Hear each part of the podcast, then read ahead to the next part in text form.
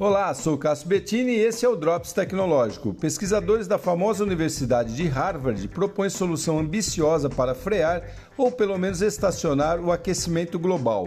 Eles estão desenvolvendo uma técnica que prevê a utilização de uma bolha gigantesca de silicone do tamanho do território brasileiro, para você ter uma ideia, para bloquear a radiação solar na Terra. Essa bolha seria colocada num ponto chamado Lagrange, que fica entre o Sol e a Terra, impedindo que parte da radiação solar atinja o nosso planeta e, consequentemente, reverter os efeitos das mudanças climáticas, tipo uma eclipse artificial.